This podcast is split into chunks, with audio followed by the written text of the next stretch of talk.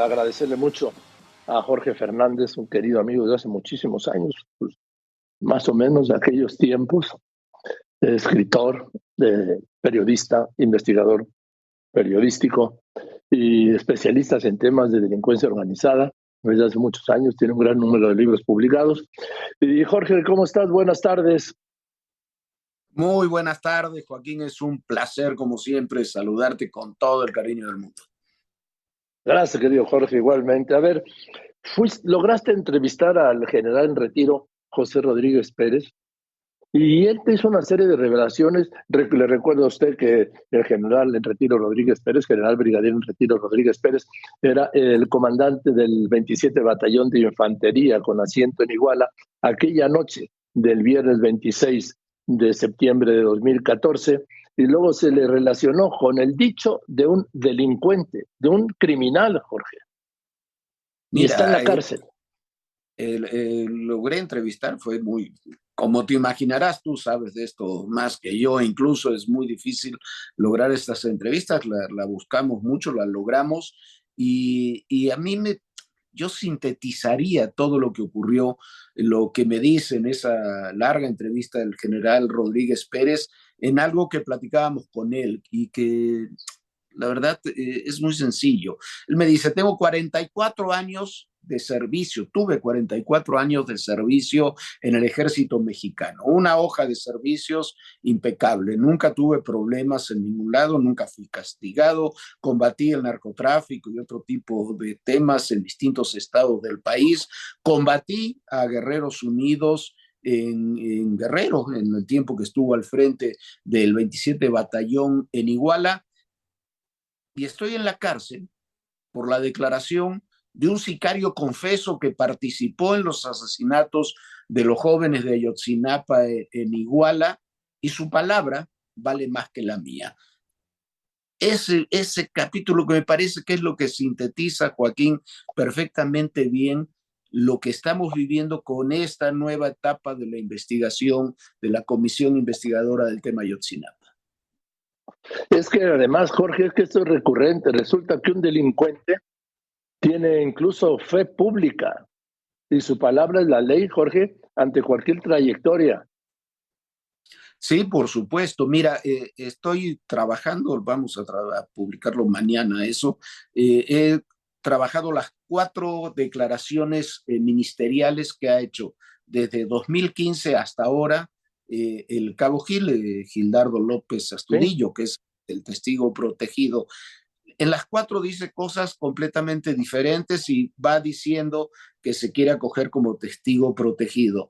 Eh, hay contradicciones evidentes entre lo que dice, se desdice él mismo de lo que dijo antes y, esa palabra es tomada como una fe pública. En cualquier otro país no es que se desdeñe eh, la participación de testigos protegidos, pero en cualquier otro país del mundo las declaraciones de los testigos protegidos tienen que ir acompañadas con pruebas que las sustenten. Si no, no pasan de ser esto que son dichos. Tendría tanto valor la palabra de un general de la República, de un general eh, brigadier, como la palabra eh, de cualquier otro. Me parece que es gravísimo lo que está ocurriendo. Yo cuando iba, entraba a entrevistar al, al general Rodríguez Pérez, me acordaba de, de ese libro que escribimos juntos en, 1996 de Miro, de una acusación similar. Están haciendo lo mismo que hacía Chapa Besanilla. Primero tenía una tesis, luego detenía gente y luego investigaba a ver si lograba encontrar pruebas para justificar la tesis y las detenciones que había implementado allá en, aquella ocasión por los crímenes de Colosio y Ruiz Macié. Todo terminó en un enorme fracaso y me parece que esto puede correr el mismo camino, querido Joaquín.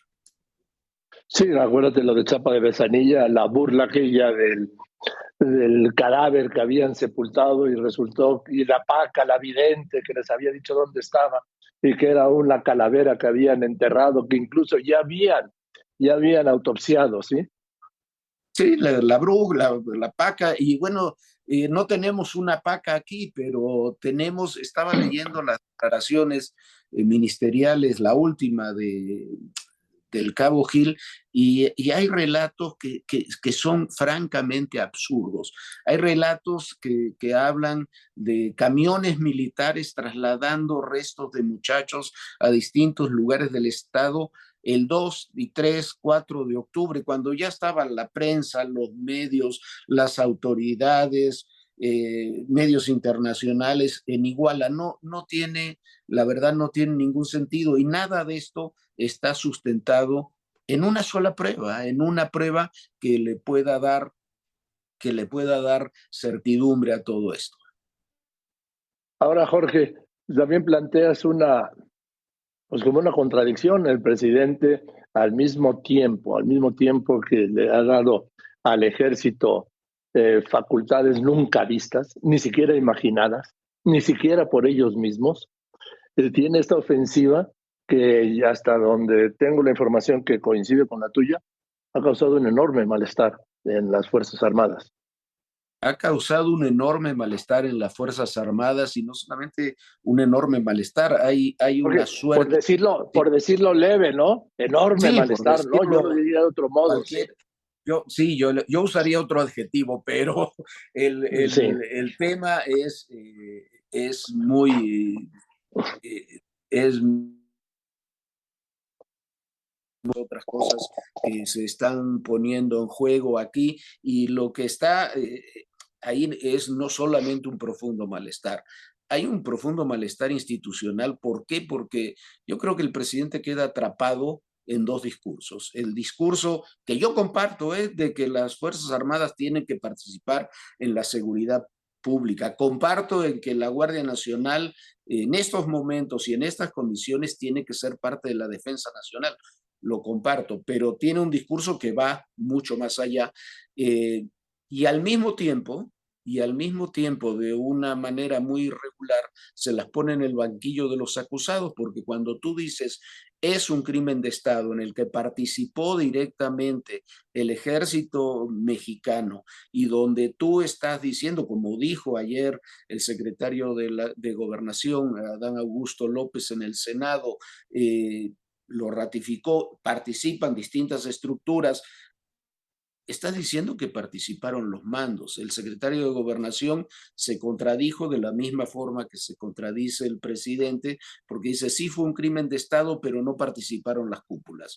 No puede haber un crimen de Estado sin que participen las cúpulas. Por eso es un crimen de Estado, que lo organiza y lo organiza el Estado. Y además no tienen conocimiento de cómo funciona el ejército mexicano o los ejércitos en general. No son organismos sexenales.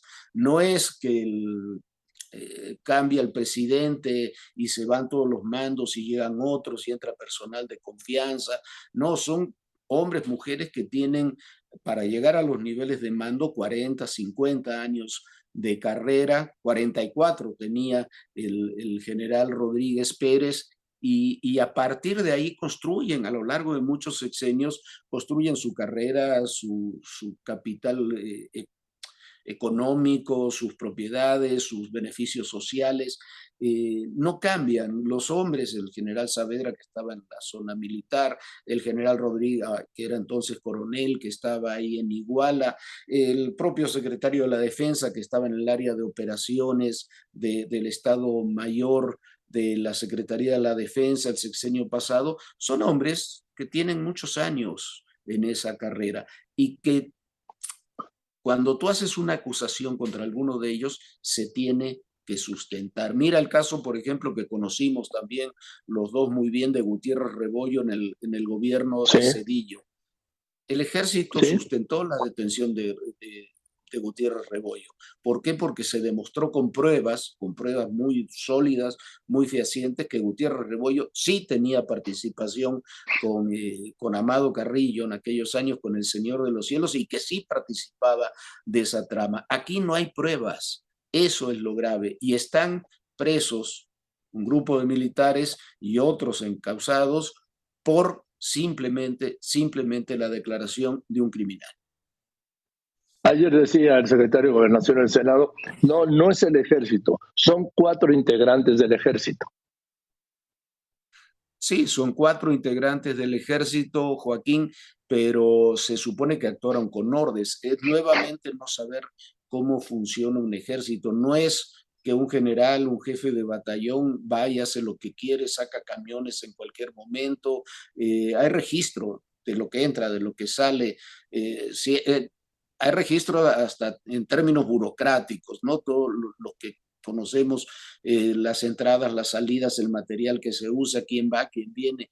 Entonces, no puede, no puede haber un movimiento de ese tipo, porque además en la acusación se dice que participan muchos elementos, se dice que participan camiones, se dice que si utiliza para matar a los jóvenes armas de uso oficial del ejército mexicano, también de la Policía Federal y de otras instancias, eh, no se puede hacer. Eso, si lo quiere hacer un mando militar sin conocimiento de sus superiores, estoy hablando de sus superiores a muchos niveles, no lo puede hacer. Lisa y llanamente no lo puede hacer. Entonces, o se acusa al ejército como institución, por eso es un crimen de Estado, o se acepta que no tienen pruebas para eh, por lo menos mandar detener a estos cuatro elementos. Y los otros 20 que están ahí con pedido de orden de aprehensión también que son las que se desistieron, ¿no? Que son las que se desistieron y que son por las que se supone que renuncia eh, Omar eh, Gómez Trejo a la fiscalía, cuando en realidad hay problemas mucho más profundos con Omar Gómez Trejo desde tiempo atrás, ¿no? Pero sí hay una profunda disconformidad del ejército y de otros ámbitos del gobierno federal, de otros ámbitos del gobierno federal, con estas investigaciones eh, por otros personajes, por ejemplo, del gobierno de la ciudad, por las acusaciones que se hacen, pero absolutamente sin fundamento contra Omar García Harfuch, que ni siquiera estaba en Guerrero para esas fechas. Sí, eh, ese es un ajuste de cuentas de alguien. Sí, eh, suena suena a eso y me parece que es un ajuste de cuentas con temas que vienen de mucho más allá, ¿eh? No vienen de sí, claro, vienen de, conflictos que no se han superado desde entonces. Ahora, el, ¿cómo queda Alejandro Encinas, el subsecretario? Porque dijeron los defensores del general en retiro y de otros tres militares detenidos, eh, dijeron que eh, estaba politizando el asunto. Mira, yo creo que está profundamente politizado, creo que Alejandro Encinas, yo le tengo respeto a Alejandro Encinas, no, no, no, no.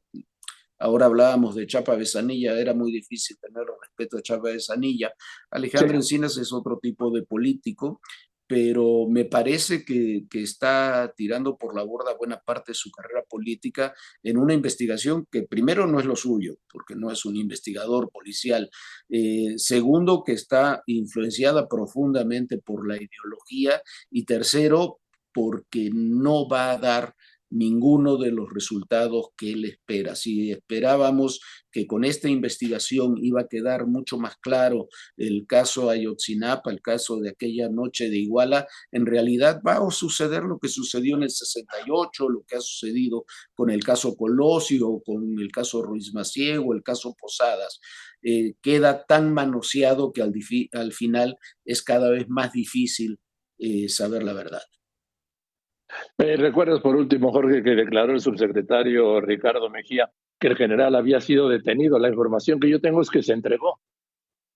La, mira, ni, ni se entregó ni fue detenido. Se presentó el, el general, eh, se presentó en cuanto salieron las primeras acusaciones, todavía no había órdenes de aprehensión, se presentó el general ante sus mandos, ante secretario de la Defensa, eh, estuvo primero en, en, una instancia en un hotel que quedó recluido en un hotel que es el que está ahí junto al campo militar número uno y cuando salió la orden de aprehensión se lo llevó inmediatamente a la prisión militar. Ahí está él, están los otros cuatro militares detenidos, eh, ahí están, ahí están todos en la prisión militar del campo militar número uno.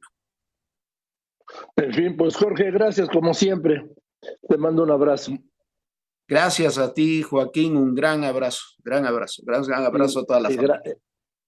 Y igualmente, gran, gran entrevista. Gracias, Jorge Fernández Menéndez.